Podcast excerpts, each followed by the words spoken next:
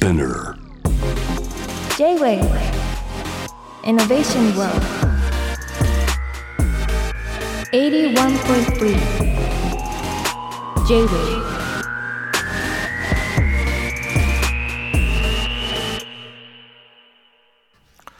通りすがりの天才カートンがナビゲートしている JV イノベーションワールドここからの時間は、えーロールトイノベーションのコーナーで今夜はフジテレビ事業局シルク・ド・ソレイユ日本公演のゼネラルプロデューサーでいらっしゃいます吉田太郎さんをお迎えしていますはじめましてこんばんは。よろしくお願いします。いや本日も公演が行われている中すいませんお呼び立てしてましてあ今流れてるね流れてますね。はいなんかやっぱ曲を聴いたらこれアレグリアだなって分かりますね。やっぱりそうですよね。あのうん。なんか昔のアレグリアのメロディーラインだけは残ってますので、結構ずっとアレグリアって僕あれどんぐらいやってるもんなんですか？アレグリアだけで考えて。アレグリアだけで2004年に日本に来てるんですよね。でね。で前のアレグリアが2013年に終わってますんで、まあ随分前ですよね。おなじみですよね、はいやっぱね一つのなんかなんかその季節のね催し物っていうかなんか定期的に見見てるね印象があります、ん。あのただあの頃子供でいらした方がみんなお母さんとかお父さんになってるっていうお客さんは結構やっぱり多いですね。やっ。ぱ見せたくなれるでしょうね、僕も今ちっちゃい子はいるんですけど、はい。0歳児だからまだ来れなかったですけど、はいはい。ちょっとやっぱ首座ったらすぐ行きたいですね。座るやいない見せたいぐらいの気持ちになりましたけど。今ね幕が開いて大体あの1か月ぐらい経ちましたけども、はい。反響っていうのはいかがだったでしょうか？もう本当にまあこんずっとやってて僕は言っちゃいけないんですけどいいですよね。アレグリアはいい。はい。アレグリアはいい、はい。でこれ初日の話なんですけど、はい。あのまあいつももう本当に2週間に一遍とか来てくれる常連さんのお客さんってたくさんいらっしゃるんですけど、うんあの僕に一言「良かったですアレグリアあー今回」という挨拶をする列ができて 僕タレントじゃないんですけど本当にもう皆さん感動していらっしゃいましたね。結構もうあれですよね。あの日本でシルク・ドゥ・ソレイユをご覧になってる方は結構吉田さんがなんかちょっと顔みたいになってますよね。まあそうですね。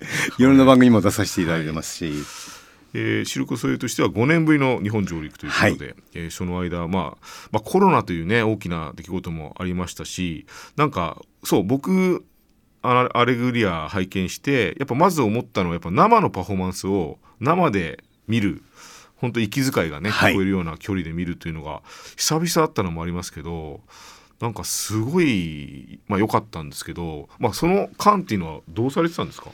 はい、あのーまああの世界各国で全部ショーが中止になって。まあ、アーティストたちはワンショー以下の契約で、あご飯を食べてますので、あの本当に報道されたように解雇という状況だったんですね。はい。でそんな中フェイスブックとかいろいろ見ていて本当にびっくりしたのがあの自分たちのそのトレーニングだけはずっと怠らずにし続けて、えーいたおその他の技を磨こうという、えーアーティストがたくさんいましてですね、再開時に会った時で言うと本当にブランクは感じなかったというような印象ですね。だからなんか幕は開かなかったけどそれでも逆に横顔みたいなものもね、はい。見れた期間だったかなと思いますよね。はい、はい。えーそしてですねシルクさんといえばドラリオンコルテオクーザオーボなどいろんなね、あのー演目があります。でも今回アレグリアでしたけどもこれはなんかなんか理由があったんですか？うん、あの2004年先ほど言いましたが、はい。アレグリアは日本に来て、えーずっと1年以上かけてツアーを回りました。その後また全世界に出て2013年に一度アレグリアアレグリアとしては終わったんですね、うんうん。でこれ私が聞いたんですがその2年後ぐらいですね、えーシルク・ドゥ・ソレイユの本社の中でいいものはいいんだと、うん。うん、いチャレンジしてあのよりいいもの作ろうよ。やっぱりアレグリアもう一回やろうよ。という、まあ、プロジェクトが出来上がり、まあ、あのアレグリアっていうあの、メロディーライン以外全てコンセプトステージ、衣装、えー何もかも練り直してですねえー作ったというのが「えーアレグリア・イン・ア・ニュー・ライト」というのが、うん。あの英語のタイトルなんですが、うん。私どもで言うとお「アレグリア新たなる光」と言っております、えーこれが2019年にえー華々しく出来上がった直後にコロナということですね。なんか見ててすごい現代的だなっていうかちょっとなんか世代間のね対等の話でもあるしなんか若い人たちのねなんかいろんな国々でやっぱ若い人たちがはい結構鬱屈としている中で、なんかね拳を上げるじゃないけどなんか旗を立てようとするような息吹を感じるようなね今回作品でしたけどね。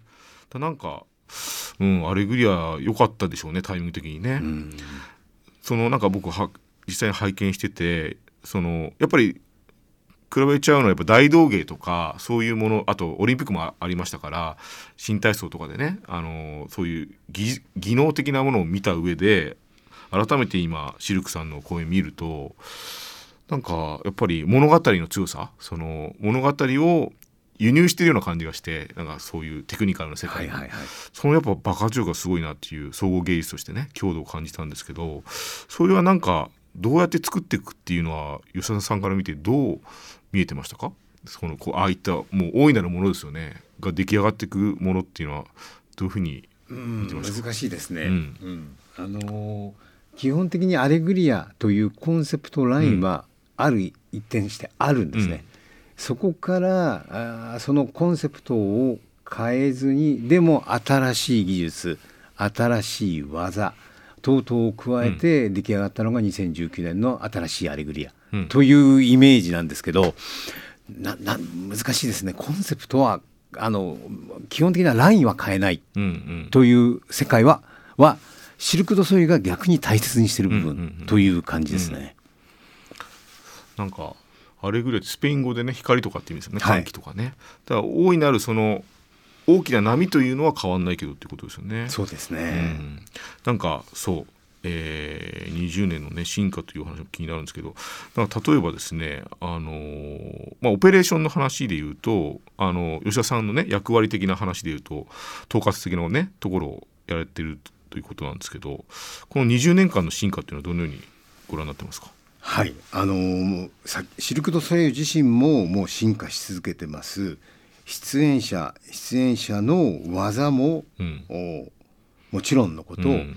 その照明技術、えーまあ、あとリギングっていうんですけど人を釣ったりするもの、はい。えー音響、えー、全ての技術的なこともですねものすごく進化をしています。えーとあとステージ機材もですね、あのーすごい進化をしていてパワートラックというトランポリンの演目があるんですうん、があ、りますよね。この演目というのがまず最初にですねバネがすごく強くしたんですよ。うん。であの跳ねる部分のゴムのところもすっごくテンションを強くした。えー結論ですねこれ僕よく言うんですけど、ジャンプが4 0センチ前より高いです。スピへーードが1.2倍ぐらいなそんな勝手に僕が言っただけなんですけどそんなイメージですね。はあ、もうまあそのね。進化はしし続けてますね。それはまあ演者の技術の進化もあるしその資材としての装置としてのね、はい。進化もあるでしょうけどね。一方あのフジテレビ側のですね、はあのテントあのドーム型のテントがあるんですがあのーこっちも実は進化をし続けていて、まあ、あの客席によってはちょっと見にくい席等々があるあある部分にはあるんですが、あのーより前回作「キュリオス」よりもより視界を広げですね、うん。えー機材の調整をしてというところで世界のビッグトップシルク・ドゥ・ソレイユがやるビッグトップの中で一番視界の広い見えやすいテントであることは間違いないと思います。見やすかったですね、ん。あとなんか立体的だったんですよね。なんかとにかく演出が。そうですね。何だったんですかあれは？えっと屋根が低くなくて高いのでより奥のあれの広がりが出てくる高さを結構生かしてるんですかね、はいはいはあはあはあなんか広さって意味だとなんかもっと広い声もあった気がするんですけど、はいなんかすごい立体的に感じたんですよね。うん、あのちょっとだけ広いぐらいなんですよはねはは。はえっと海外のシルク・ドゥ・ソレイユのテントが51メーターの直径、うちが57メーターですので、大きいんですね。はい、ちょっと一回りは大きいんですが、高さが結構効いてるんですかね。はい、はい、というあれぐらいのお話伺ってますけどさらにねサーカスの拡張についてこの曲をかけた後にじっくり伺います。J-Wave Innovation World. Innovation World. はいまさにシルク・ドゥ・ソレイユの「アレグリア」お届けしました。はい今夜はフジテレビ事業部シルク・ドゥ・ソレイユ日本公演のゼネラルプロデューサーでいらっしゃいます吉田太郎さんをお迎えしております、えーシルク・ドゥ・ソレイユそして開催中のダイハツアレグリア新たなる光についてじっくりね伺っていますけれども、えーそうですね。これあれですよね。これ生で歌ってくれるんですよね。あの見に行くとね、はい。大変な迫力ですけども、えーで僕見てて思ったのは、えー今回の役柄で言うとクラウンっていうね愉快な2人がいるんですけどまあなんだろうなんて言えばいいんだろう。おどけた2人が いるんですけどね。あのなんかひょうきんなね。はい。フジテレビで言うとひょうきん族みたいな 人がいるんですけどあのなんか日本語をなんかちょいちょい言って挟んでくれてて、はいはいはいはい。すごい見やすいんですけどああいうのってなんか日本は日本で仕込んでくれてるもんなんですか？それって吉田さんがなんかアドバイスするんですか？そうなんですよ。私も含めですね、日本語のまず案を出します、うん。で練習にも協力はしてます、うん。なんですけどこれオープニング前の話で、うん。日々日本で居酒屋行ったりいうんろいろしてですね、えーあとはステージのあれ言ってみようこれ言ってみよう、えーというようなところでの受けを考慮して 本当に日々進化していくんですよ。で特に地方はですねあの方言とかを入れるともうめちゃくちゃ受けるので、なるほどね。はい、逆に東京が一番面白くないかもしれないです。でも東京受けるとかはいはいはいはい。若者言葉みたいなのをねはったりとかしてあれ1か月後来たらもう結構変わってると思います。はい。この後だから大阪も控えてるから、はい。大阪なんてなんかめちゃくちゃ面白そうですね、はい楽しみ大です、ね、阪の2週間ぐらい経ったところが一番面白いと思いますね、ね。んぜひですね、はい。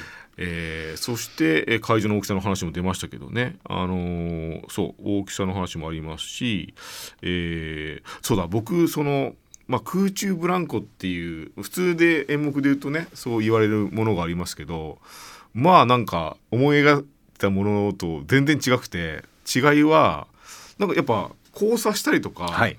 へ平面的に見てた気がするんですよ今まで。はいはいはいはい。演者がなんかすごい立体的だしあとスパンが短いっていうか、はい あのもうもうちょっと待った方がいいんじゃないのっていう、はいはいはい次々と飛び込んでいく感じそうなんですよね。あのパワートラックというその演目もおフライあの空中ブランコも一緒なんですけど、うんもうとにかく前の人がもうフィニッシュの前ぐらいからもうあの飛び出しちゃってるうんっていうような状況がありましてですね、結論的に、えええあれ見逃しちゃいそうみたいな感じはものすごくありますよね。あとなんかねすごい力持ちの人がいたんですよね。あの紐を引っ張ってるあの人なんて役割やったんだろう。なんかストラップですか？ストラップかな？なんか、は役名って何だったんだろうかな？なんかすごいムキムキの人がいて、はいはで自分でなんかもう筋力だけで、はい。他に何も器具を使ってないような、はいはいはいぐるぐる巻きにしてなんかぐるんぐるん降りてきた。はいはいはいストラップですね。ストラップはい。あんなのどういう人がああ抜擢されるんだろうと思ってああいう人ってせなんかあの新体操とかの選手なんですか、うん、あのー元体操選手っていうのはやはり多いと思うんです。あそうですかね すみません。はいあの終演後ですね、1時間ぐらいトレーニングしてるんですよね。でしょうね、はい。でもう僕がもう見たことないような重さのこうバーベルを持ち上げてですね、さっきまでショーやってたじゃんっていうこれは驚きますよね。終わりゃいないトレーニングしてるんですか、はい。でもあの肉体とね力とあとやっぱり美しさとね、ん。あれを保つのはやっぱりね絶え間ない努力が必要だなと思いましたけども。あとですねやっぱ見に行って楽しみなのはやっぱお土産もね今日もいっぱい持ってきてくれてますけど、はい。これはね必見になったのはやっぱり甘栗剥いちゃいましたとのコラボ甘栗屋ねはい。甘栗屋これ売れてますか？売れてます。あの東京公演最後まで持たないんじゃないかっていう。あそうですかはい、今予想しておりまして。これぜひ早めにお買い求めいただきたいのとあとあれグリアンねはい、あれグリアンパイ。はい。アンパイはいいろんなねこれダジャレめいたねいい意味のダジャレのねあの商品がいっぱいありますけども、全く外人には通常がないんですが、この販売許可を取るのは大変ですよね。これなぜ栗なのって言われて、あれクリアだからって言って通じませんので、まあ一生懸命それをメールでやるんですけど。カナダの本国とはい。大変でしょうね。はい、そのまあいろんなねグッズ拝見してる中で僕としては最近気になるのはアクリルスタンドで、はい。まあアクキーって言われるアクリルキーホルダーがガチャガチャで売ってたんですよ。はい。でなんかあれを僕最近すごいハマっててアクリルスタンドから人が飛び出してくるっていうのをちょっと作ってまして、はい。そういうのってなんかグッズとしてね可能性ないのかなっていうのちょっと伺いたかったんですけどうね。んありだと思いますけどね。なんか持ち帰るものとして、はい。まあこういうのも嬉しいですよ、はいはい。食べ物でね、はい。なんかひ一つの芸をちょっとちょっとだけ見て持って帰れる持って帰る。はい。芸を持って帰る。はい、なんかもう名場面。でも結局また見見たくなるんですけど、はいはいはいはい。なんか友達にこうやって見せたりとかしてうんうんうんうん。あと最近だと SNS とかでね、うんあこんなになってんだみたいな。うんのはちょっとグッズとしてありじゃないかなってちょっと思ってて、はいはい。あれなんか提案していいですか僕？はい ぜひ。あれなんか可能性あると思うんですよね。はいはいはい。なんかあと肉体にねあの経験を宿した人のなんかグッズというのはね大事かなと思ってまないですもんね。はい。ね。だからなんかそういうねお話もさせてもらいながら、はい。えーこの公演はですね今東京で行われています、えー東京が6月25日まで、はい。そして、えー大阪が7月14日から10月10日までね行われているということでございますが、えー見どころ一言お願いします。うん本当に素晴らしいショーなんですね。で毎日変化のあるショーです、うん。えーでいろいろな角度から見れます。これよくお客さんに聞かれるんですけど僕こう言います。3000席あるんですけど、うん。ストーリーは3000ストーリーあるよってよく言うんですけども、あの本当に見え方が違うのでぜひ、えー一度ではなく二度でも三度でもお越しいただきたいと思います。そうですね、はい。なんか、まあ、時に一人で来てもいいし、うんまあ、友達同士行ってもいいし家族ある人は家族とね誰と見るかも結構違いますよね。はい、あの当日券も毎日ございますので、うんもうふらっと来ていただいても、逆にいい席がたまにあったりするんですよね。ああ当日そうですか。本当見るところによってね印象も変わるでしょうからね。はい、ありがとうございます。えーじゃあこのね公演ぜひ楽しみということで、あとこのいただいたお土産もちょっとねいただきながら。あ、アクスタちょっとねやりたいんですけどね。なんか逆本国に逆輸入してもらいたいぐらいの話なんですけどね。はいはい、というわけで、はいえー今夜お迎えしたのはフジテレビ事業局シルク・ドゥソレイユ日本公演のゼネラルプロデューサー吉田太郎さんをお迎えしました。ありがとうございましたありがとうご。ざいました。えちなみにこのコーナーはポッドキャストでも配信しております現在先週出演の0.8秒と衝撃遠山くんとジェームさん出演会までが公開中となっておりますぜひ各種ストリーミングサービスをチェックしてみてくださいありがとうございましたありがとうございました。J-Wave Innovation World. Innovation World.